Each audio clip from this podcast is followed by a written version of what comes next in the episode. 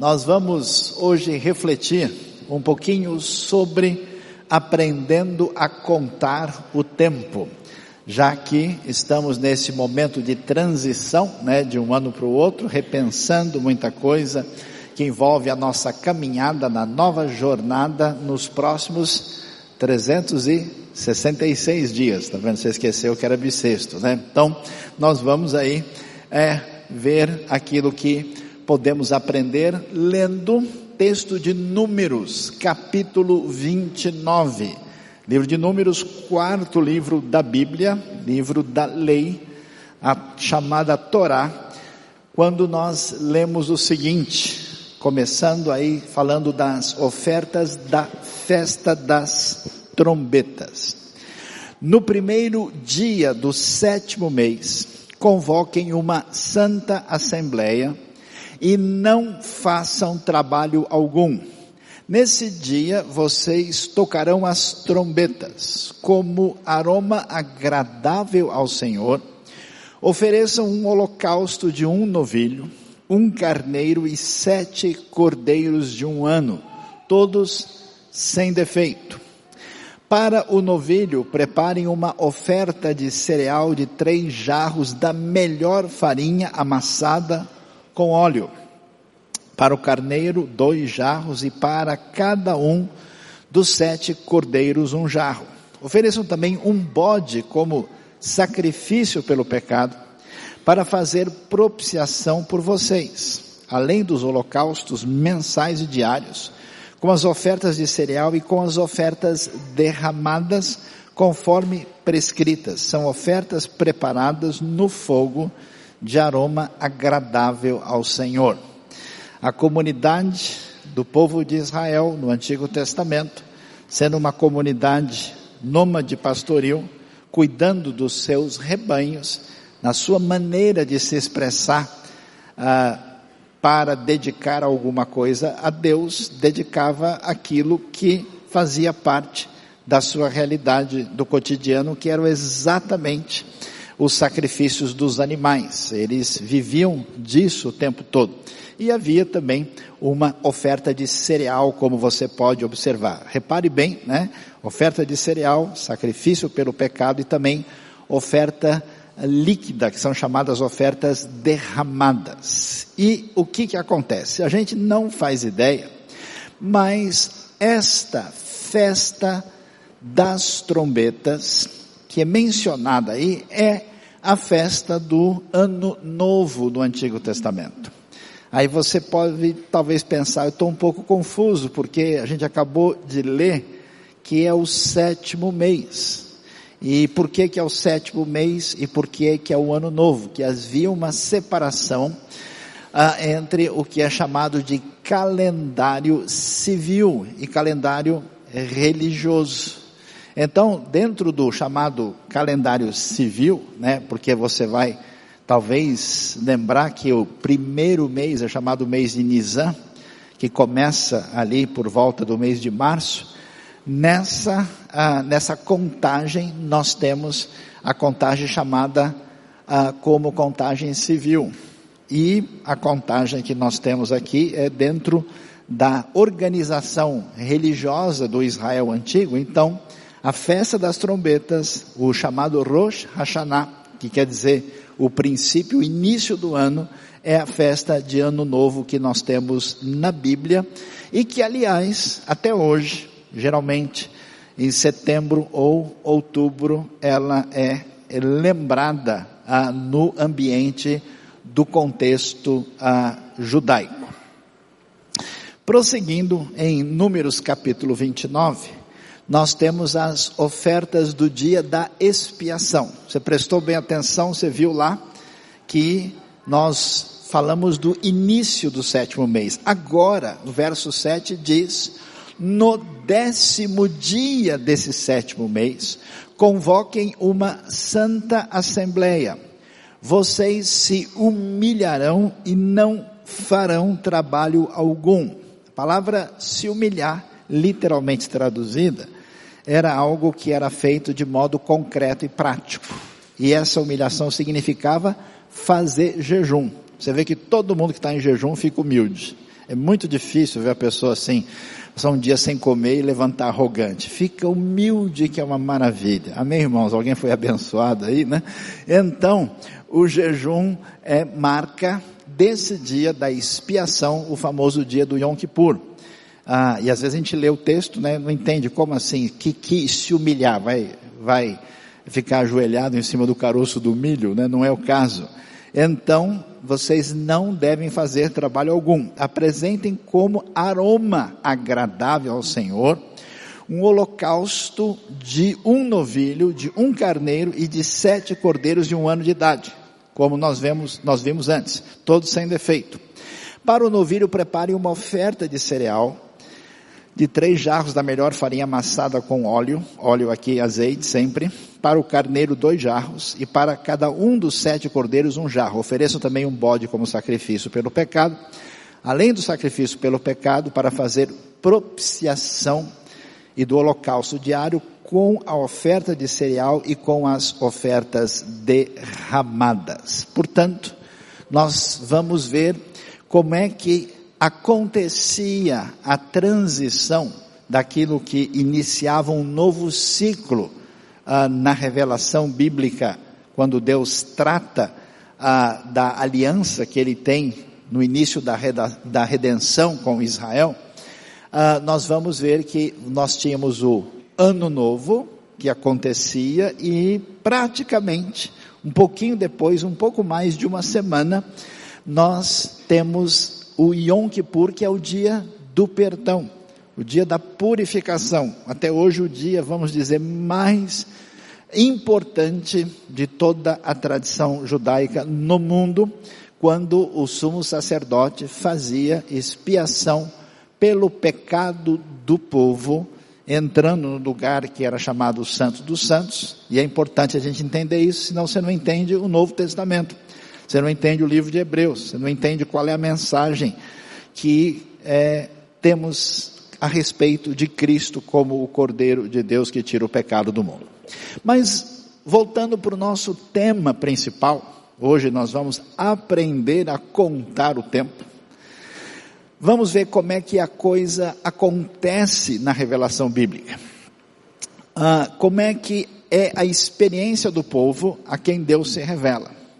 Inicialmente, como qualquer povo, uh, os israelitas antigos aprenderam a viver com o tempo que a gente chama de tempo natural. Que tempo natural é esse? É o tempo marcado pelos ciclos do ano, com as variações das estações, com a época chuvosa e com a época de estiagem. Essa época de janeiro e fevereiro é uma época mais fria, porque estamos falando de um lugar no hemisfério norte. Julho e agosto, uma época bem quente. Então, o que, que acontece?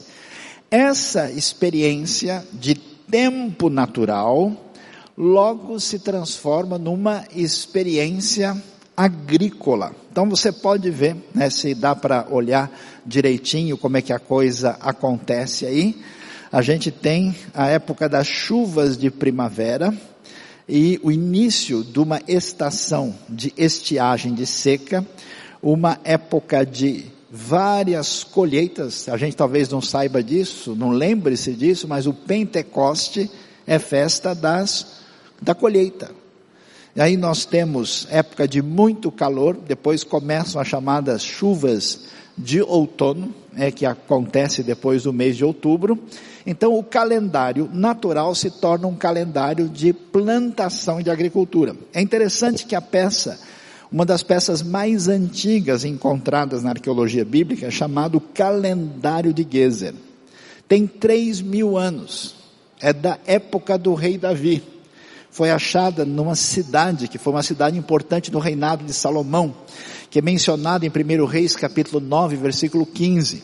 Esse calendário é um calendário de plantio, mostrando em cada mês o que deve ser plantado. Porque esse povo nômade pastoril passa a viver na terra prometida e logo eles se desenvolvem como um povo também agrícola. E aí a questão das colheitas para sobrevivência se torna a maneira agora de prestar atenção ao tempo. Como acontece com a gente, né? A gente olha o tempo a partir da nossa experiência de sobrevivência, né? Janeiro, mês de pagar um monte de coisa. E o pessoal já está. Hoje a oração vai ser mais forte, né? Tem muita coisa para a gente pagar no início do ano, que a coisa é complicada, né? Às vezes em dezembro o pessoal recebe um pouco a mais para gastar tudo em janeiro pagando um monte de coisa. Mas o que, que vai acontecer? Com a revelação de Deus ao povo, quando Deus se mostra como Deus único e um Deus de amor e de redenção e que atua na história, esse tempo que é um tempo só natural, que vira um tempo agrícola e ligado à realidade econômica de sobrevivência, se torna agora um tempo sagrado. Interessante, um tempo de Deus, de modo que nesse contexto em que a gente vai ver especialmente na época da primavera e do outono, é que nós vamos ver o destaque especial para as festividades que vão aparecer na Bíblia e mostram que o tempo não é só uma sequência de acontecimentos naturais, não é só o tempo humano da gente planejar a nossa vida em função das nossas necessidades, o tempo é um tempo que está sob a realidade de Deus e deve ser pensado nessa relação especial de tempo sagrado. Por isso, olha que coisa interessante especial. Né? Você é convidado, olha lá, hein? nós estamos começando a nossa leitura anual da Bíblia e você é convidado a participar porque tem tanta coisa interessante e importante para a gente entender o nosso relacionamento com Deus que depende de conhecer o que o texto bíblico diz. Olha só o que acontece. Existe o que são chamados as festas dedicadas ao Senhor. Momentos especiais, tempos específicos. Em hebraico são chamados de Moadim. Essas festas chamadas Hagim. Olha lá como é que a coisa se organiza. Tá vendo só? Que no mês de março e abril, a gente tem a festa da Páscoa e dos pães ázimos, pães sem fermento. E depois tem uma chamada pequena Páscoa ou segunda Páscoa. E a grande festa, né? A Páscoa é a festa muito importante do início e já no mês de maio a festa da colheita, festas das semanas, chamada de Shavuot, é a festa do Pentecoste. E quando acontece aquilo que acontece com Jesus. Já viu só que Jesus morre na Páscoa e o Espírito Santo chega no Pentecoste? Não é sem razão. O calendário das festas especiais que submetem a realidade do tempo com a experiência que o povo tem com Deus vão ser fundamentais para entender também a obra do Messias, que é o grande rei. Aí você passa um período quando chega, né, o fim dessa época, que é uma época de estiagem, quando vai começar a chover de novo, setembro e outubro, aí nós temos o que? Trombetas, ou seja, o ano novo. A gente está pensando sobre ele na nossa vida hoje. Logo depois das trombetas, ou Rosh Hashanah, ou o novo ano, ah, no calendário religioso, temos o dia da expiação, que nós lemos, né, as duas referências aí em Números capítulo 29, e depois, Sukkot, ou a festa dos tabernáculos, tudo isso acontece na sequência de setembro e outubro. Então veja como a primavera e o outono marca. Aí nós vamos ver duas festas separadas e diferentes. Uma é Purim, que é a festa da lembrança de Esther, e a outra é Hanukkah, que é a festa das luzes, da onde o Natal pegou emprestado as luzes. Não sei se foi um gato teológico, né? Puxou, ligou e está usando até hoje. Essa festa é mencionada no Novo Testamento, João 10, versículo 22. Festa em que o povo celebrava a, o momento especial da história quando eles permaneceram aí diante do domínio da época grega, do período chamado também dos Macabeus. Então veja as festas dedicadas ao Senhor, como aparece aí, e atenção, o foco está ali exatamente em setembro, outubro, que é exatamente trombetas, ano novo e o dia da expiação. Aí você pode ver como é que aparece no livro de Levítico, chamado de Vaikra, a, o calendário civil, o calendário religioso, e dá para você é, olhar é, a partir do mês 1 um do calendário é, religioso, ah, desculpa, calendário civil, as festas, começando com Páscoa, né, depois os pães sem fermentos, depois primícias, depois Pentecostes, depois trombetas, depois o dia da purificação e finalmente a festa dos tabernáculos com os seus nomes originais aparecendo aí. Isso mostra para gente como essa questão, tá vendo? Nós estamos nas, na última eh, festa, as últimas festas do da lista que começa aí a partir do calendário civil lá atrás. Isso mostra para a gente como essa questão era importante. E o que que a gente vê?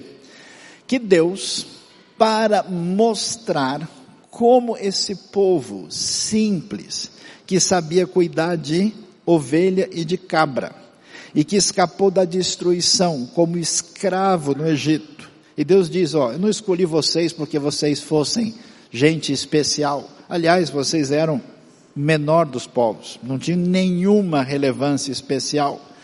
Deus resolve então agir no seu grande caminho de redenção e salvação. E aí, Deus, para que esse povo possa ter comunhão e relacionamento com Ele, Deus lhes dá, depois de libertá-los gratuitamente, Deus lhes dá a sua lei, as suas diretrizes para que eles possam conviver com eles. E como é que isso é dado? A partir do tipo de vida que eles têm, que é uma vida predominantemente de cuidar de animais, como pastores de rebanhos, e um pouquinho de agricultura no começo da sua jornada. E aí nós temos no livro de Levítico, um livro que você andou lendo pouco ultimamente. Está vendo como o pastor recebe cada revelação aqui em cima, impressionante, né? Nós temos as chamadas ofertas e sacrifícios que eram feitos, que eram definidos para mostrar o quê? Que todo tipo de realidade da nossa vida precisa ser colocado na nossa relação diante de Deus. Então existia os holocaustos, que era o animal totalmente queimado, um sacrifício que tinha uma ideia principal de completa dedicação a Deus, tinha a oferta de cereal, que as versões antigas chamam de manjares, e a pessoa às vezes se confunde, né? Pensou em manjar, pudim, flanja, bagunça, tudo. Era de cereal, especialmente trigo. Oferta de comunhão, ou oferta de paz, oferta pacífica, que também envolvia entrega dos animais do rebanho, e a oferta pelo pecado e pela culpa, uma enfatizando a nossa condição de pecador e outra enfatizando as coisas que a gente faz e que ficam em débito diante de Deus. De maneira que esse povo impuro, pecador, podia, através desse mecanismo, manter comunhão e relacionamento com Deus. E depois, o capítulo 6 a 7, vai mostrar como é que os sacerdotes participavam de tudo isso que envolvia essa realidade que encontramos aí na Bíblia. Aí você pode ver, e por que que eu estou mostrando isso? Porque quando nós lemos o que acontecia no ano novo e o que acontecia na ocasião do Yom Kippur, a gente vai ver a menção dos sacrifícios de comunhão, a gente viu sobre o sacrifício pelo pecado, a gente ouve a menção ao holocausto e até as chamadas ofertas derramadas. E aí você pode ter um pequeno resumo do que essas ofertas eh, representavam, como é que elas são feitas e como é que elas são didáticas e importantes para entender a maneira como o povo se relacionava com Deus. Né? Isso também vai ficar aí, você depois pode olhar na transmissão com detalhe para entender isso mais de perto. Portanto, a ideia clara da Bíblia é a seguinte: é necessário aprender a contar o tempo. E a gente conta o tempo a partir do quê? Ah, eu conto o meu tempo a partir do meu nascimento. Eu conto o meu tempo a partir do encerramento da minha vida acadêmica, quando eu me formei, quando eu terminei a pós-graduação, ou eu conto a partir da minha vida profissional, eu conto a partir das minhas primeiras aquisições. A partir de qual referência nós entendemos, a Bíblia nos convida a olhar o ciclo do tempo dentro da dimensão do relacionamento com Deus, porque Ele é o Senhor do tempo e o Senhor da história. E como é que a gente faz isso? Como é que é essa caminhada? Número um, quando nós lemos lá, você viu o que, que o texto diz? Escuta, agora, nesse momento vocês não vão fazer trabalho algum. Vocês precisam sossegar, chega de ciricutico, chega de ansiedade, para de comer a unha, para de ficar perturbado, porque Deus é o Senhor. Portanto, é a hora da parada, e essa parada, ela está relacionada com todos esses uh, sacrifícios e ofertas que são trazidas, porque é hora da gratidão. Então é um tempo marcado para reconhecer a Deus na vida. Existe uma falta de saúde emocional e espiritual em muita gente, na sua maneira de se relacionar com o tempo, especialmente quem vive numa cidade maluca como a gente vive, né? Quando a gente, na verdade, nem vê o tempo, o tempo leva a gente, quando a gente vê o tempo já acabou e já está começando outro a gente acaba não tendo a noção do que está acontecendo. É comum na nossa realidade de megalópole o sujeito entrar de manhã, ficar dentro de prédios, edifícios, e quando ele sai, nossa, já está de noite, eu não tinha nem percebido. Então é hora, você precisa dar uma parada. Esse é o momento bom do ano, que às vezes as pessoas ficam só comendo muito ou fazendo coisas parecidas, né?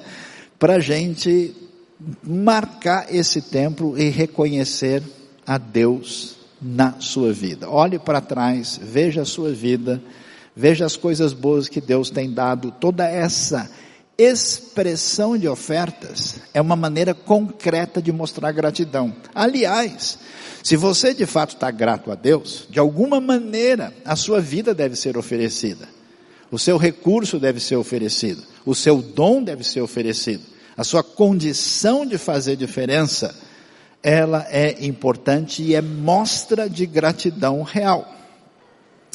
Segunda coisa, valiosa e importante, que nós vamos encontrar no ensinamento a respeito de aprender a contar o tempo. É olha, hora de olhar o passado. Vamos dar uma olhada no retrovisor.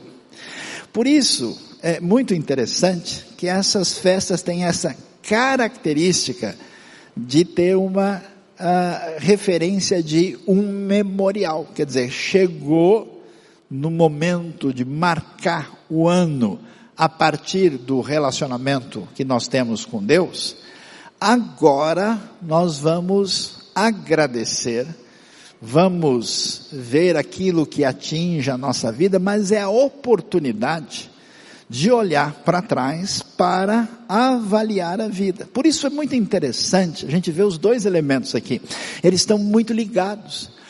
O início do ano, a festa dessa comemoração do toque das trombetas, do anunciar do novo ciclo sob Deus, de uma maneira comemorativa, convoquem uma assembleia sagrada faça uma reunião com o povo para marcar essa realidade da gratidão devida a Deus. E em seguida, vem o momento de pensar na purificação, de pensar no dia do perdão que aparece aí. Até hoje, toda a comunidade judaica que se relaciona de maneira intensa com esse texto, Chega nesse dia, o sujeito para para pensar tudo que ele fez o ano todo, para dizer, ele fica até preocupado, será que a balança vai pesar de que lado?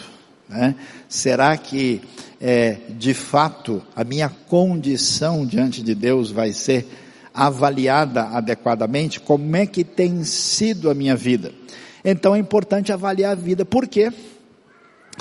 Porque nós cometemos erros, equívocos, pecados, omissões, uma série de situações em que vai gerando no nosso coração uma espécie de lixo emocional e espiritual.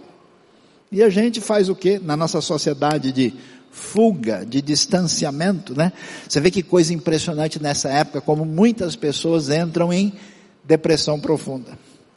Porque, em alguns casos, precisam de ajuda médica, em outros casos, não conseguem, de maneira saudável e adequada, olhar para a vida de maneira positiva e construtiva. E a gente não pode permitir que as coisas vão, vão venham a, a caminhar simplesmente indo. Como é que tá? Ah, estamos indo. Para onde? A gente vai descobrir mais tarde, né? Tá, tá, tá, caminhando, né? É o famoso gerúndio nacional, né? A gente vai respondendo de uma maneira assim, é o, é o perigo do gerúndio e do, do subjuntivo. E que nós possamos, vamos estar fazendo, né? A gente não sabe onde é que esse negócio vai dar. Pois é, é necessário avaliar a vida. Então, com calma, com tranquilidade, nesse momento, dá uma olhada para trás e vê se tem coisa na sua vida que quando você pensa assusta muito. É melhor mexer nessa gaveta aí que está precisando arrumar. Talvez tem coisa que você realmente sente um peso, está engasgado, o coração está pesado. Resolva isso diante de Deus ou resolva com a pessoa. É hora de acertar os erros. Por isso, todo ano, isso era lembrado e reconsiderado. É verdade que o ensino do livro de Hebreus vai dizer, olha, nós temos agora o sumo sacerdote que de uma vez por todas entrou no Santo dos Santos e conquistou o perdão definitivo. Isso serve principalmente para nós de ânimo e de bastante motivação para a gente se aproximar de Deus com a confiança de que o perdão está garantido por causa daquilo que Cristo fez. Portanto, não não entre pelo caminho que você fala, ah, eu, eu, tenho meus problemas, eu sou assim mesmo, não há o que eu possa fazer, é, é desse jeito. Não. É importante olhar, observar, avaliar, ver direitinho o retrovisor, preste atenção na vida, acerte aquilo que envolve os seus erros e equívocos, que em 2020 você seja uma pessoa melhor para a glória de Deus. E que coisa interessante. A gente esquece disso. Você só tem o presente. O passado, você falou nele, ele acabou de ir embora. Já foi. Já viu o passado por aí? Acabou de sair. Passou por aqui, ó. Talvez vai lá que ele ainda está ali na esquina. Quando vê, ele já foi. Ele não espera ninguém. Passado é apressado, ele vai embora rapidinho. O futuro não chegou. Alguns dizem que é uma astronave, né, que nós tentamos pilotar e ninguém sabe bem ao certo onde ele vai dar e a aquarela descolorirá. Não sei, mas muita gente pensa assim. A gente percebe que o texto bíblico enfatiza muito essa questão da comunidade. Lembrar de Deus. Fazer esse momento de convocação dessa assembleia, desse grande encontro. E quando isso acontece, acontece agora, no presente, nesse momento. É o momento do encontro com Deus. É um momento especial. Aliás, a celebração, o culto, é um momento especial diferenciado. A ceia do Senhor é como se o tempo celestial invadisse o nosso tempo presente. Cristo está de maneira diferenciada presente entre nós. Vocês anunciam a morte do Senhor até que Ele venha. Você lembra do passado, vivendo intensamente o presente e antecipando o futuro.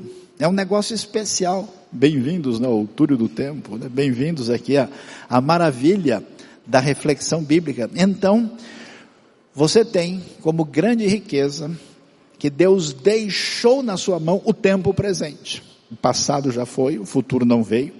O presente é agora, é o meu único tempo. Por que, que isso é tão valioso e tão importante?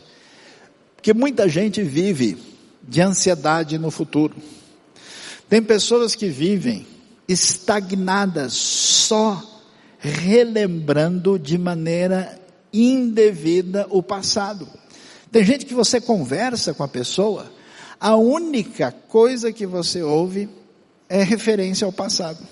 E tem gente que é maluca, a pessoa só fala de sonhos e realidades irrealizáveis num suposto futuro, não vive na dimensão do tempo real. Então, quem vive às vezes com peso, vive no passado que não entendeu o tempo de resolver as coisas com Deus. Quem vive no futuro fica só pensando. Eu conheci gente na minha vida que cada dia ele tinha um plano novo, nunca realizava nenhum, não era capaz de dizer, olha, amanhã eu vou fazer isso. Lembra que Jesus diz, ó, basta cada dia o seu mal? É o pão nosso de cada seis meses, nos, não, de cada dia nos dá hoje. Hoje é o dia correto. Hoje é o dia aceitável. Quando é que eu vou receber a salvação? Hoje é o dia da salvação. Não pode deixar, porque você não é senhor do tempo, você não é dono de nada. Você não é senhor da sua vida, você não tem domínio, você só tem o presente. Então é agora ou nada feito. Portanto, o presente é a grande realidade. E essas festas que são celebradas no agora, que lembram do passado, que agradecem por aquilo que aconteceu, que definem de maneira comemorativa e de maneira comunitária a relação do povo com Deus, ela nos ensina também a olhar para frente. Ou seja, a gente, lembra do Salmo 90, versículo 12, né? Ensina-nos a contar os nossos dias, de tal maneira que o nosso coração alcance sabedoria. Sabedoria é a arte de viver sob a orientação de Deus nas intempéries imprevisíveis da vida. Que esse é o problema. A vida dá um susto na gente. A vida gosta de brincar de esconde-esconde. Quando você vê ela, uh, né? Ela está escondida dentro do guarda-roupa. Aí você não sabe, ela sai correndo de lá. E a gente não tem controle. É uma dificuldade familiar, é um problema financeiro, é uma dificuldade de saúde, nós não temos condição de ter domínio sobre a realidade, Deus nos avisa isso o tempo todo. Por isso, vivendo o coração sob a sabedoria divina, a gente tem condição de, com maturidade e crescimento pessoal sob Deus, de aprender a viver corretamente com a vida. É aquela sabedoria do apóstolo Paulo. Aprendi a viver contente em toda e qualquer situação. Quando Deus abençoa e a pessoa está na fartura, quanta gente faz bobagem e perde a cabeça. Quantas pessoas melhoram de vida e isso só prejudica a sua vida porque ele não sabe lidar com a coisa boa. Ele se perde no meio da bênção, se afoga na bênção de Deus. E quantas pessoas no momento difícil praguejam, falam bobagem, perdem a força do coração, desanimam, porque o coração não cresceu e não amadureceu.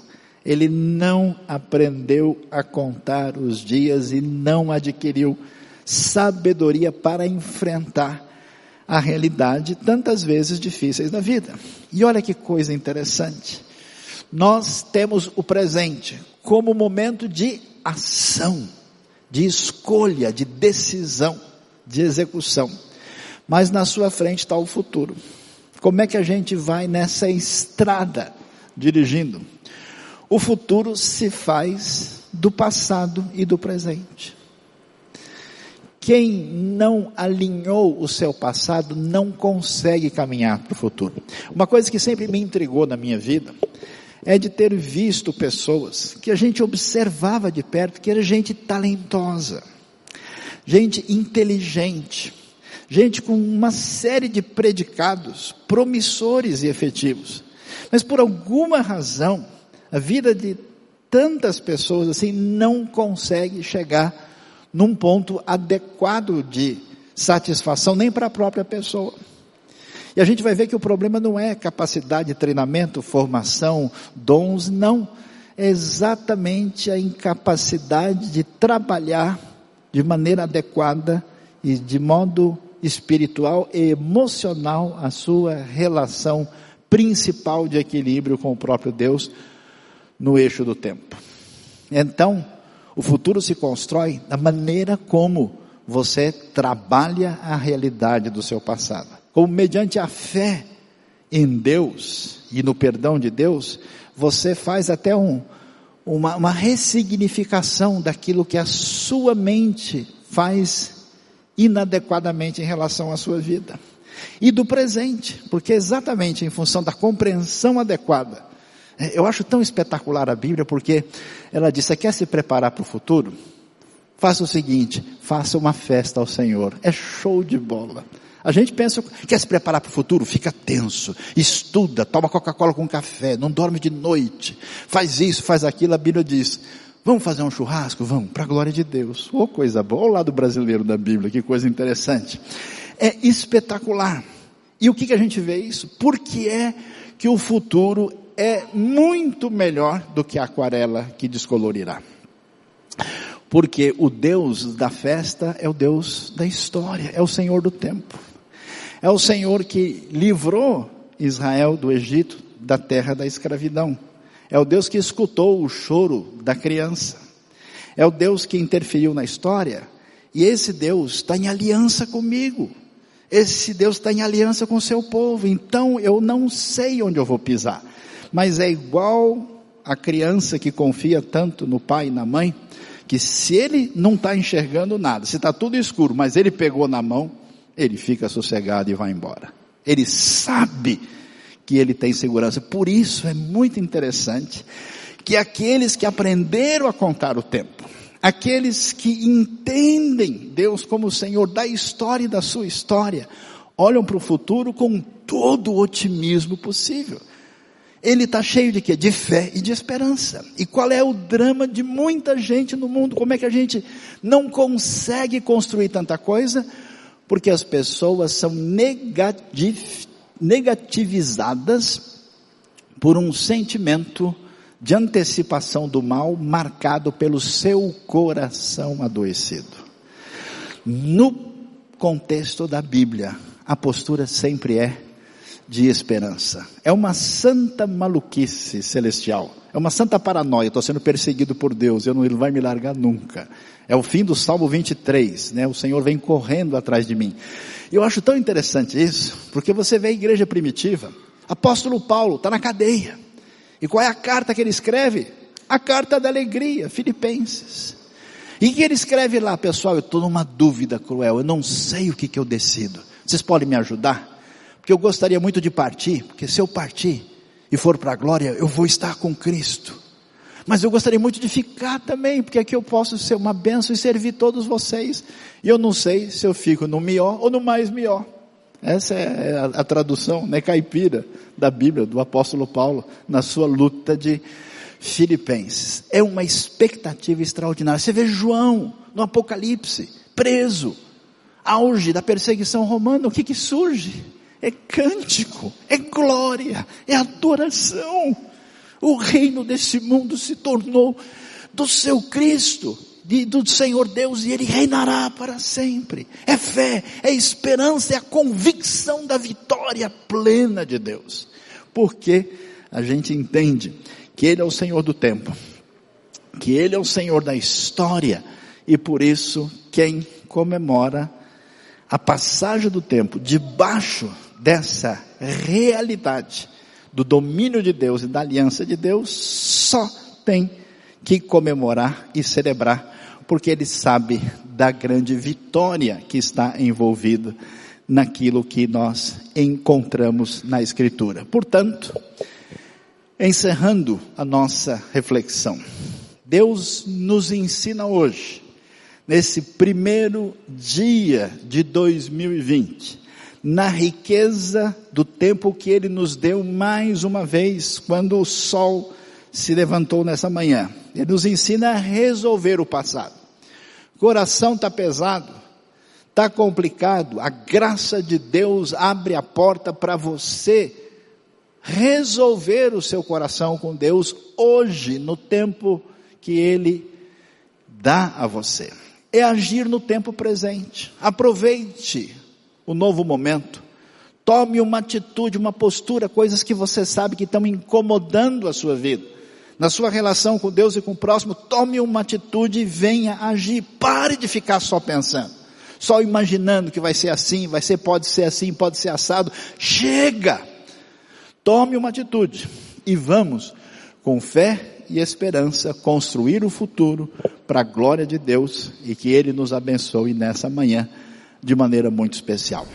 Se você gostou dessa mensagem, você foi abençoado por essa mensagem, dá um joinha, inscreva-se no nosso canal e aperte lá o sininho para receber todas as notificações.